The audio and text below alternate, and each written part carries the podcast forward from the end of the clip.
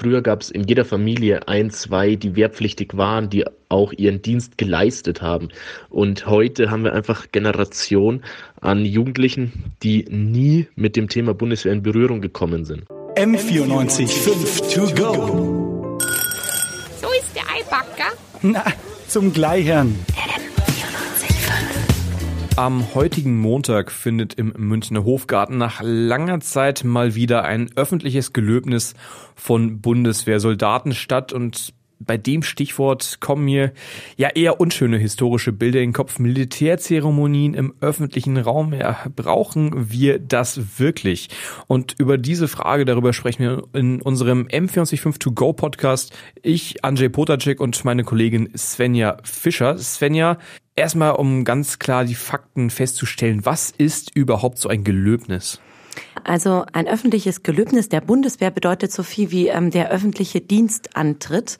Das heißt also, wenn die äh, Soldaten, soweit ich es weiß, von der Grundausbildung oder von der Ausbildung dann übergehen in quasi das Zeitsoldatendasein, mhm.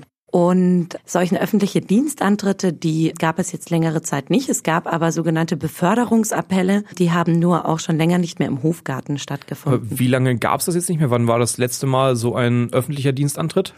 Also der letzte hat 2009 stattgefunden und schon damals gab es auch deutliche äh, Gegenwehr. Also es gab Demonstranten und natürlich wurde das von der Polizei auch gesichert. Also es ist schon immer ein relativ großes Tamtam. -Tam. Also es ist schon länger her, nach zehn Jahren. Weißt du, was der Grund ist, äh, warum jetzt ausgerechnet äh, wieder das eingeführt wird? Das hat äh, damit zu tun, dass unsere neue Verteidigungsministerin Annegret Kramp-Karrenbauer bei ihrer Vereidigung schon angekündigt hat, dass ihr das sehr wichtig ist, dass die Bundeswehr im öffentlichen Raum wieder mehr ihren Platz findet, dass sie auch mehr anerkannt wird. Mhm. Und ähm, sie hat daraufhin dann auch nach ihrer Vereidigung einen Brief geschrieben an alle ähm, Ministerpräsidenten des Landes und äh, darauf hat dann Herr Söder natürlich gleich reagiert, genau mit diesem Gelöbnis am heutigen Abend um 18 Uhr. Also wie genau kann ich mir das äh, vorstellen? Wie genau äh, geht so ein Gelöbnis vor sich? Was findet da eigentlich statt? Also das läuft ungefähr so ab, dass die Soldaten und Soldatinnen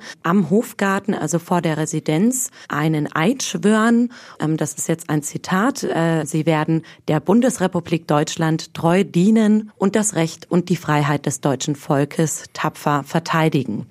Und dabei mhm. wird es mit Sicherheit eine Militärkapelle geben, und in den meisten Gelöbnissen spielt natürlich auch das Singen oder zumindest Spielen der deutschen Nationalhymne eine Rolle. Wie kann man das bitte vereinbaren, dass es jetzt wieder im öffentlichen Raum stattfindet, wo es doch historisch gesehen ein, ich sag's mal zumindest, heikles Thema ist? Also ich glaube, es kommt tatsächlich einfach daher, dass Frau Annegret Kamp-Karrenbauer eben die Bundeswehr wieder in, ja, eigentlich ein bisschen das Image polieren möchte. Sie hat es bei der Vereidigung eben auch in recht emotionale Worte gepackt. Wir werden die Sichtbarkeit der Bundeswehr in unserem Land, in unserer Gesellschaft erhöhen. Ob es das freie Bahnfahren in Uniform ist oder Gelöbnisse oder Zapfenstreiche in der Öffentlichkeit.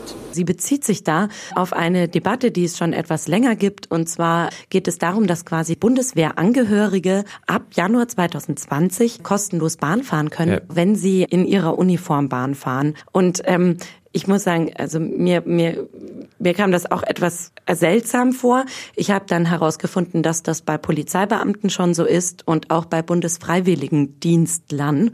Und das ist im Prinzip ein Entgegenkommen dafür, dass man für den Staat und für das Land arbeitet. Und gleichzeitig hat das natürlich den Effekt, dass dann auch im öffentlichen Raum wieder mehr Uniformträger unterwegs sind. Ja gut, so kann man das Ticket zumindest nicht vergessen. Ich kann mir auch vorstellen, dass zumindest für einige Personen, wenn es auch ein kleiner Anreiz ist, aber dennoch ein Anreiz ist, um zur Bundeswehr zu gehen. Ja, ähm, vor allem bei den Bahnpreisen. das muss man ehrlicherweise dazu sagen. Also ich glaube auf jeden Fall, dass die Bundeswehr in den letzten Jahren jetzt nicht unbedingt der ähm, Arbeitsgeber war, den äh, sich jeder so gewünscht hat. Ähm, und die Bundeswehr hat mit Sicherheit auch ein Imageproblem. Und darüber kann man sich natürlich streiten, ob ähm, dieses Imageproblem nicht auch einfach Hand und Fuß hat. Denn wenn man zur Bundeswehr geht, muss man die Bereitschaft haben, auch äh, töten zu können für das Vaterland und auch sehr schwere Dienste zu leisten leisten. Es ist vielen, glaube ich, nicht klar, was Bundeswehrsoldaten und Soldatinnen alles leisten. Das hat auch AKK selber in ihrer Vereidigung nochmal betont. Soldatinnen und Soldaten der Bundeswehr stehen gemeinsam mit den Frauen und Männern im Polizeidienst, bei der Entwicklungshilfe, im diplomatischen Dienst, in der zivilen Aufbauhilfe, an vielen Orten dieser Welt für Frieden und Freiheit ein und das teilweise unter erheblicher persönlicher Gefahr. Was man auch sagen muss, ist, dass AKK selber auch betont hat, die Mehrausgaben, die das Verteidigungsministerium anstrebt, liegen nicht in dem Schwerpunkt Aufrüstung, sondern Ausstattung. Das heißt also, die Qualität der Bundeswehr soll äh, verbessert werden. Man muss ja auch sagen, ein anderes Argument ähm, für die Anerkennung der, der Bundeswehr im öffentlichen Raum ist auch, dass die Bundeswehr realpolitisch durchaus auch äh, Sinn ergibt. Ähm, wir können uns ähm, wahrscheinlich nicht leisten, keine Bundeswehr zu haben in den heutigen äh, Zeiten. Rein politisch gesehen ist es nun mal so, dass du auch aus diplomatischer Sicht nicht darauf verzichten kannst, wenn andere Länder Zeichen setzen, da komplett pazifistisch zu bleiben. Man könnte jetzt aber, wenn man Gegner der Bundeswehr wäre, sagen, Aufrüstung, Verbesserung der Ausstattung, wo genau liegt da der Unterschied? Also jetzt mal nachgehakt. Ja, das äh, ähm, ist natürlich auch wieder äh, richtig. Also ich bin da selber in meiner Meinung auch so ein bisschen zwiegespalten. Aber natürlich ist der Unterschied darin, dass wir dann uns quasi keine neuen Kampfjets anschaffen und auch keine äh, neuen Panzer, sondern dass zum Beispiel äh, die Software, die solche ähm, Kriegsmaschinen betreibt, ähm, besser wird, dass aber auch die innere digitale Vernetzung der Bundeswehr besser wird, etc. pp. Da frage ich mich eigentlich, äh, wie sehen das Bundeswehrsoldaten selber? Also sind sie da eher pro oder eher kontra, dass das wieder also im öffentlichen Raum stattfindet? Ja, da ähm, stößt du dann gleich wieder ähm, auch auf Probleme. Denn ich habe natürlich versucht, auch einen Soldaten äh, zu bekommen oder eine Soldatin. Und das war erstmal schwer, weil du dann natürlich auch wieder über die öffentliche Pressestelle gehen musst. Wir hatten dann aber doch Glück und hatten ähm, ein Statement bekommen von einem Soldaten, der aber gerne anonym bleiben möchte. Früher gab es in jeder Familie ein, zwei, die wehrpflichtig waren, die auch ihren Dienst geleistet haben. Und heute haben wir einfach Generation an Jugendlichen, die nie mit dem Thema Bundeswehr in Berührung gekommen sind. Allein für das Standing in der Gesellschaft, für das Verständnis der Bevölkerung ist es ganz wichtig, dass wir da unseren Eid öffentlich geloben. Ich meine, wir, wir schwören einen Eid auf die Verfassung und schwören, das Vaterland tapfer zu verteidigen. Und das darf gerne auch öffentlich bekundet werden. Okay, jetzt haben wir sehr viele Gründe dafür gehört, warum ein öffentliches Gelöbnis mal wieder öffentlich stattfinden sollte. Was gibt es denn noch Gründe dagegen? Es gibt Gründe dagegen, ähm, die hatten wir vorhin schon auch so ein bisschen erwähnt. Also ähm, der größte Grund ist, glaube ich, Pazifismus einfach. Mhm. Ähm, es wird auch, ähm, by the way, heute Abend eine Gegendemo geben, die auch um 18 Uhr stattfindet. Die ist organisiert vom Münchner Friedensbündnis mitunter.